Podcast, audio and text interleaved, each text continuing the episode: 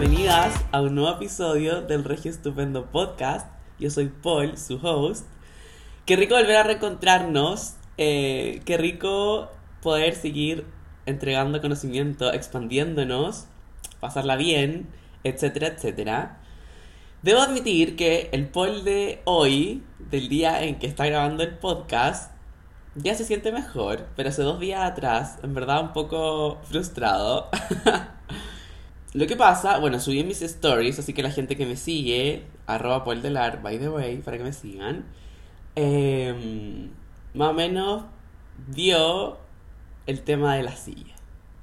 ¿Qué pasa con la silla?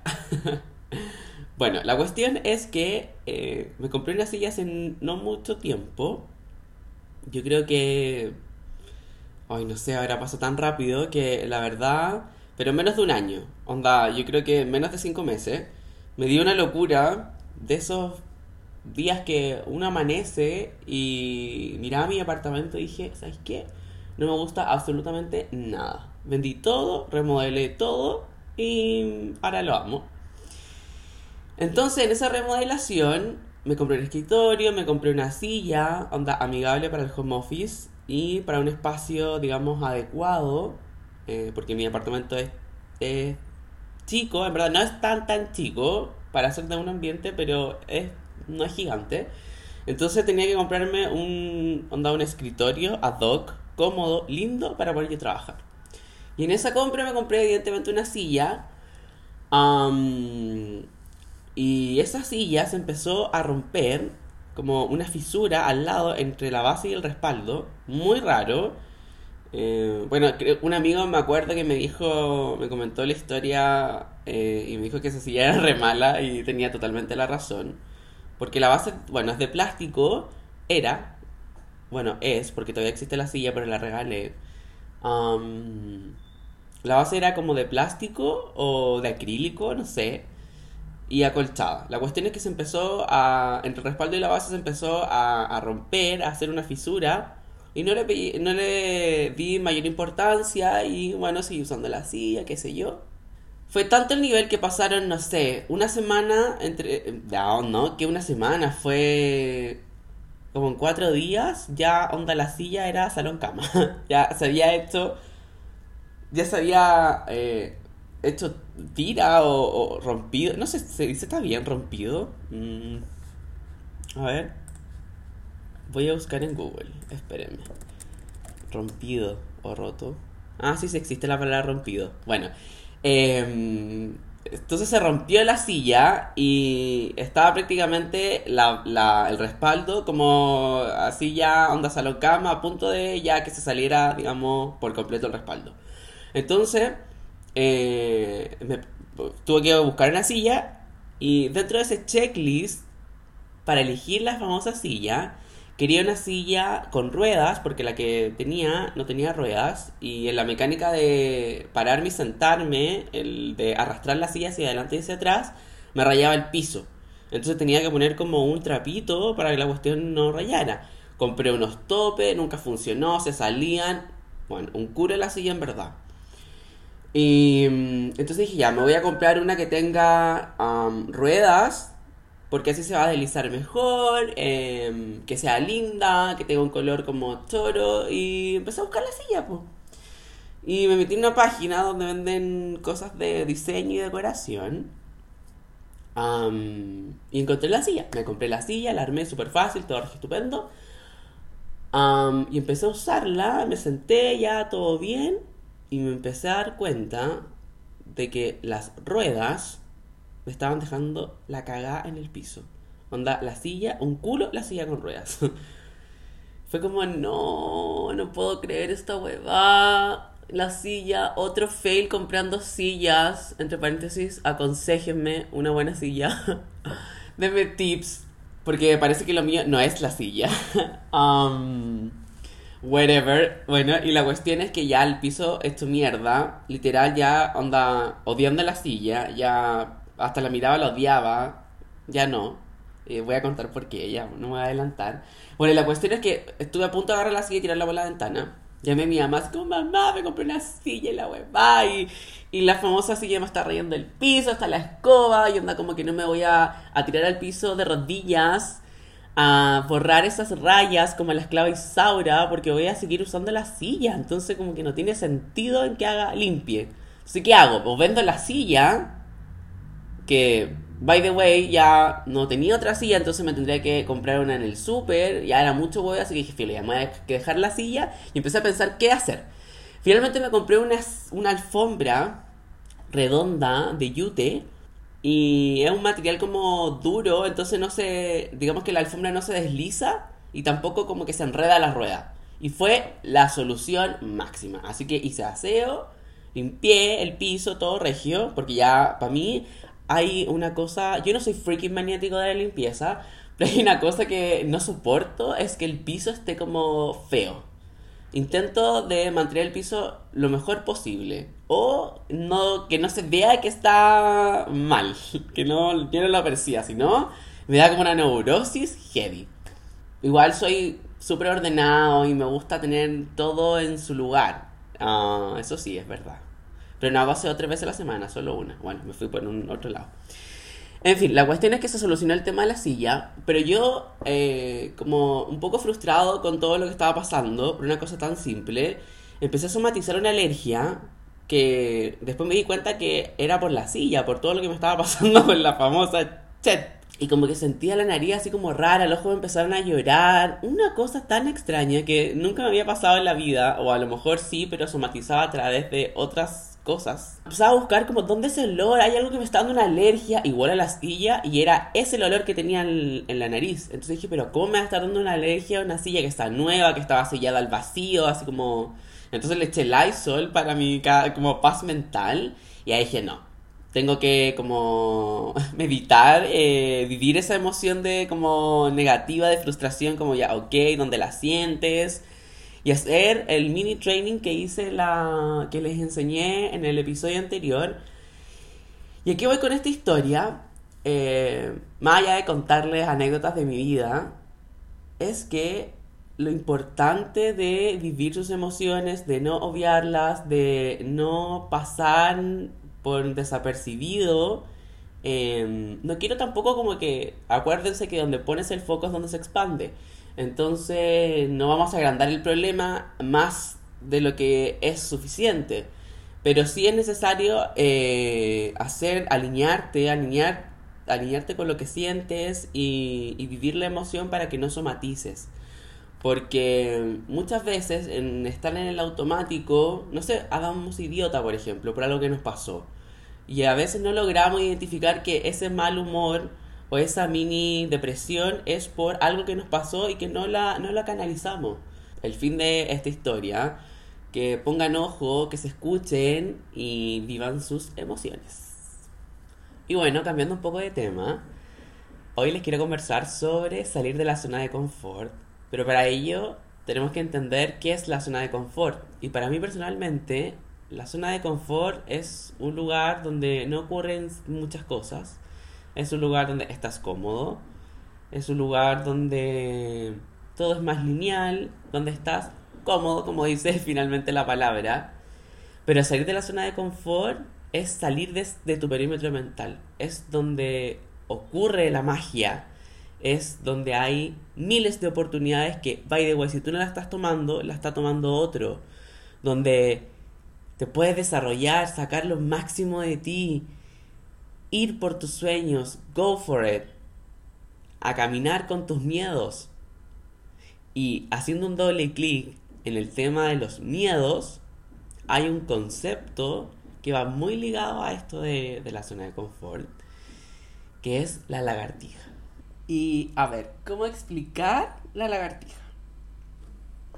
La lagartija es eh, esa parte de nuestro cerebro que nos quiere mantener a salvo.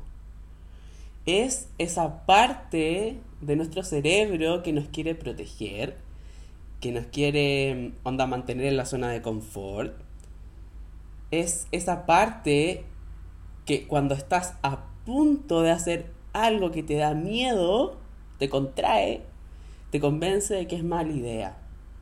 de que no vale la pena, de que onda los beneficios no son suficientes, de que es peligroso, de que no sé, estás bien ahí donde estás.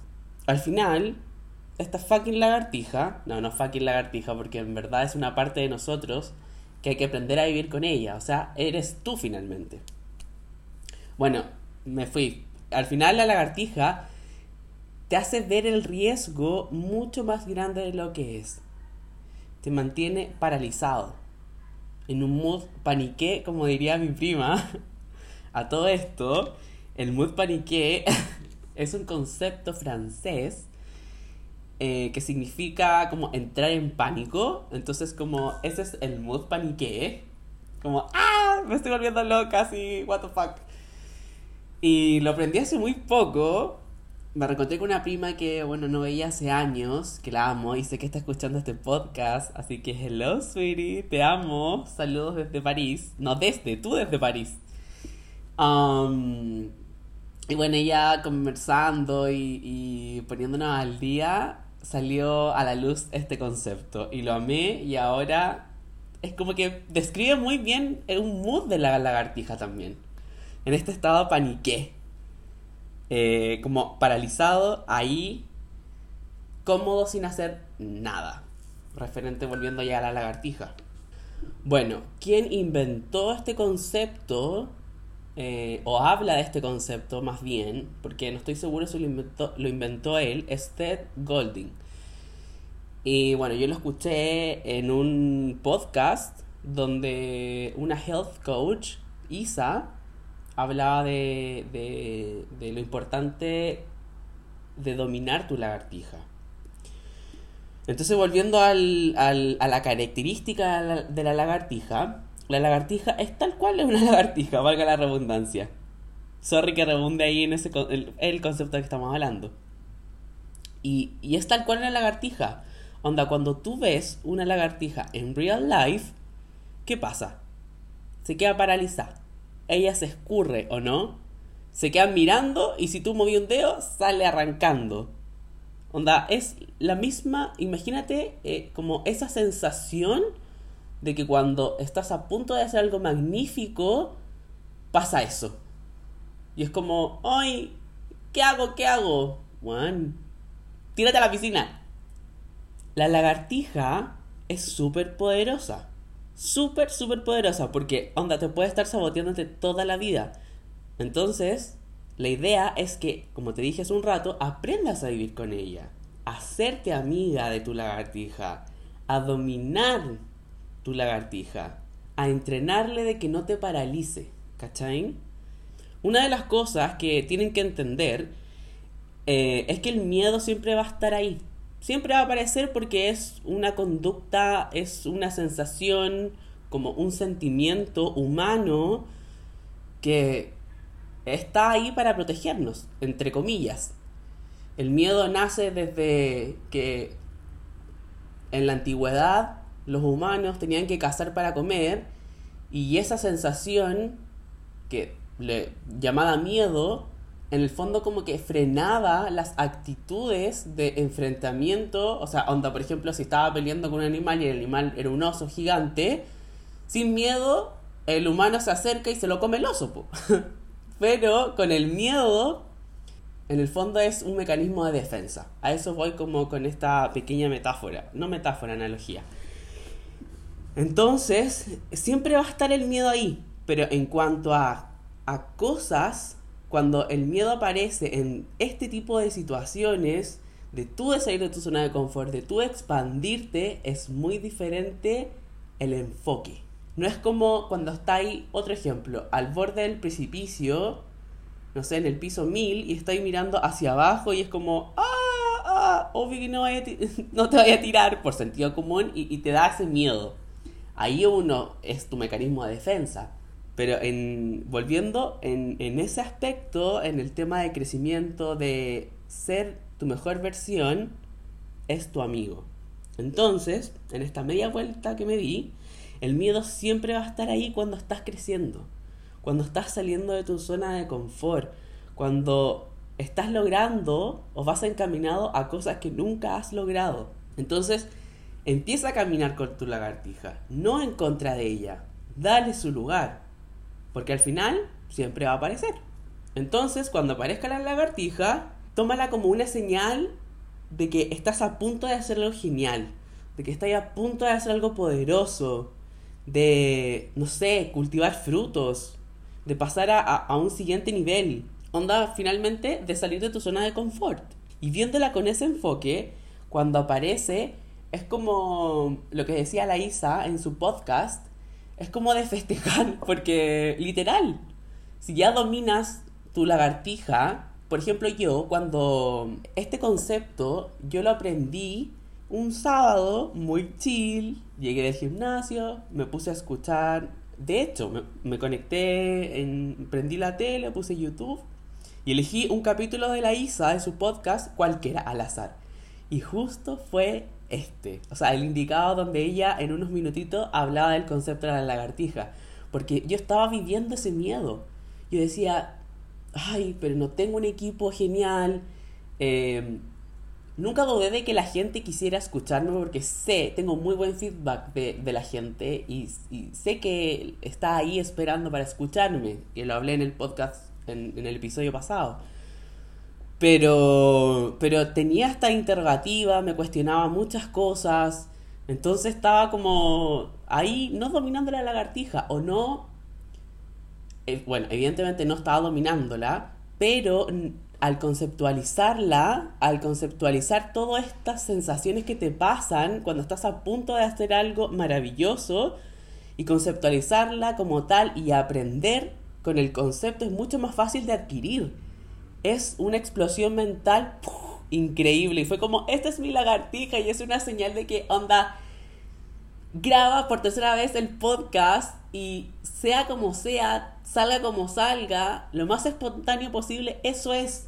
Y ahí le di la bienvenida a mi lagartija de decirle y dominarla, onda, bienvenida, pero yo te domino y sé que a, va a aparecer toda la vida hasta el día que me muera, evidentemente si tú no estás haciendo cosas no expansivas o no estás saliendo de tu zona de confort, que by the way, no te juzgo, si a ti te funciona, bacán, regio por ti, maravilloso, em, pero yo soy de, la, de, ir más allá, entonces siempre va a aparecer, entonces tienes que, tienes que darle su, su espacio en tu vida y a caminar con ella. Y fue, hoy tan genial el, el, haber llegado a este concepto y que el universo me lo mandó. Porque la ISA tiene, no sé, 200 capítulos, aprox, o, o menos, pero más de muchos capítulos. Y fue como justo, justo, justo es el random. Entonces el nivel de frecuencia y wow. Y eso es lo que quiero compartir con ustedes. Onda, cuando estén a punto de hacer algo, ya saben que hay algo ahí que se llama la lagartija, que puede ser tu mayor saboteador en tu vida para poder lograr esos sueños, o ser tu gran aliada, dominarla y poder cumplir esos sueños. Ahora, em, también yo creo que igual está bien que lo, como que lo recalque, porque finalmente la lagartija es bien exclusiva, o sea, no va a salir por cosas pequeñas, cosas que no te reten a ti, cosas que no te provoquen esa sensación como de miedo. Entonces, la lagartija en verdad es como un detector de metal. Onda, si empieza a sonar es porque estás a punto de encontrar oro, tal cual. Así es la famosa lagartija. Entonces, mi consejo es que te atrevas, es que salgas de tu zona de confort, es de que luches por tus sueños. Más que luchar, la palabra no es luchar, es construir. Porque lo que eres hoy son todas las decisiones y que, que tomaste en el pasado. Entonces, el futuro, que también lo dije en el pasado, en el podcast en el episodio anterior, es construir tu futuro. No vivir en la meta o vivir del futuro, sino que construirlo en, en el presente para poder ser o para poder llegar, más que ser, para poder llegar a, a la vida de tus sueños finalmente. Y em, el otro día, viendo Tonight Show con Jimmy Fallon, un programa que hacen un late en New York, estuvo invitada Anira, la brasileña que canta, que amo.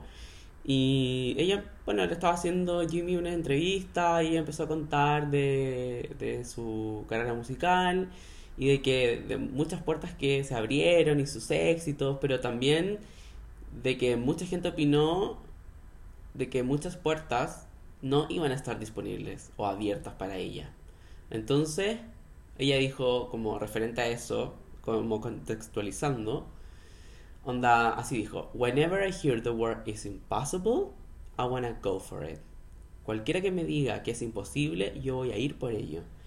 Y si nosotros lo enfocamos a como que si ella misma se estuviese diciendo eso, ella está dominando su lagartija. Ella está saliendo de su zona de confort. Ella está no poniendo el foco afuera, sino que ella está eh, trabajando con sus miedos. Heavy, heavy como un concepto o demos vuelta al tema. Es heavy como este miedo o miles de sensaciones que uno siente por hacer algo que te saca de tu comodidad, lo contextualizamos como lagartija y podemos adquirir el conocimiento. Como yo me acuerdo que en la U, en el colegio me encantaba hacer eh, mapas conceptuales porque es mucho más fácil de entender, es más amigable, es fácil, eh, va directo al, al grano porque es un concepto que puede significar miles de cosas, obvio. Pero al contextualizarlo es como wow, porque cuando uno tiene muchas sensaciones sin un concepto, por eso igual lo hablaba de hecho con una amiga, me encanta el spanglish por eso, porque hay palabras que en inglés son muy conceptuales y es mucho más fácil que en español, porque con el español uno se rebunda y hablas mucho y no hay como muchos conceptos como tal eh, que expliquen varias cosas pero en un concepto. Entonces, heavy. Heavy, como así lo podemos entender y que, bueno, la lagartija, tal cual, eso es. Volviendo un poco atrás, em, con la frase que dijo Anita, llevándola, eh, esta frase con el enfoque a lo que opina una persona de mí o otro, fue un trampolín para tocar este tema, que es muy relevante.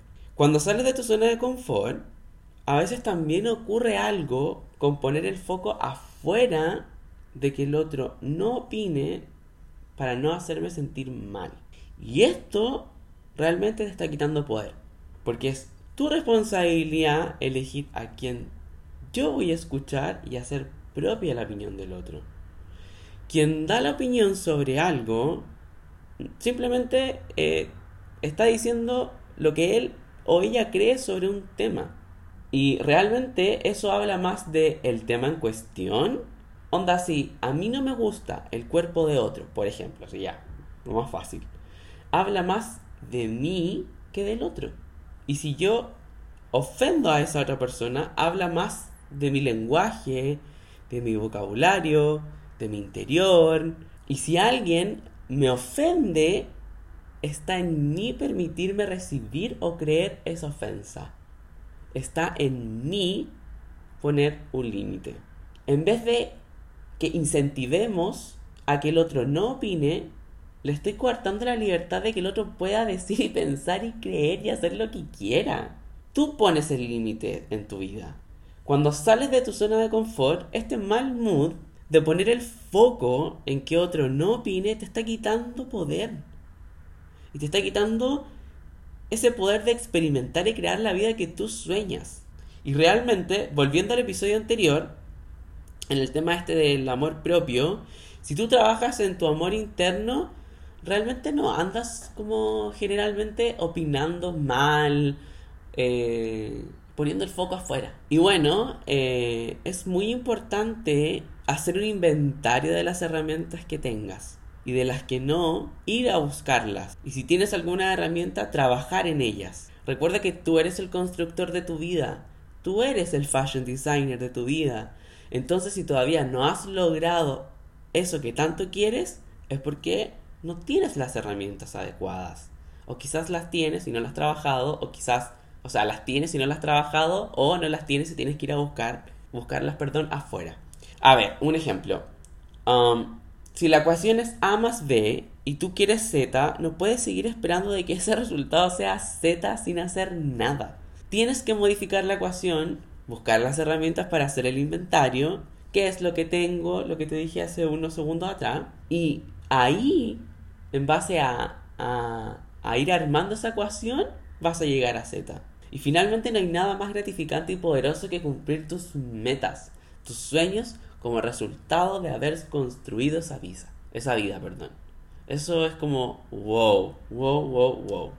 Bueno, Hanis, y ya para finalizar, recuerda que si no estás feliz dónde estás y cómo estás, muévete.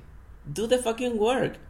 Onda, no sigas postergándote ni postergando eso que tanto quieres con tu mente escasa. Una mente grandiosa hace el trabajo. Se levanta cuando tiene que levantarse, a pesar de que quizás no tenga ganas. Tú enséñale a tu mente de que es necesario, porque cada vez te irás acercando más a eso que tanto quieres. Entonces es muy fácil quedarte ahí sin hacer nada, quejándote en el deber, las excusas. No, chao. A la mierda con eso. El desafío para ti, que te lo estoy diciendo ahora, es que hoy empiezas. Hoy te levantas y haces el trabajo. Ese es como mi, mi, mi vibe de motivación para ahora, para finalizar el podcast. Como onda, no postergues nada. No lo pienses, solo hazlo. Just do it. Además, cuando cumples ciertas cosas, eh, te vas sintiendo bien, te, te vas sintiendo contento. me refiero, a ver, mejor hagámoslo al reversa cuando no, no cumples las cosas de tu to-do list o ciertas eh, pequeñas metas, te baja la autoestima, te sientes culpable, porque en el fondo, en tu subconsciente te está diciendo que no eres capaz, de que no lo estás logrando, de que no hiciste eso que tenías que hacer. Entonces, sale de esa mente escasa y cuando te digas, me voy a levantar a las 5.55 de la mañana a entrenar o a hacer meditar, lo que quieras, te levantas a esa hora. No dices 5 minutos más, 10 minutos más, lo haces. Así que, bueno, eso, Hanis, eso ha sido todo por el episodio de hoy. Espero que lo hayan disfrutado. Y nada, pues nos vemos en la próxima.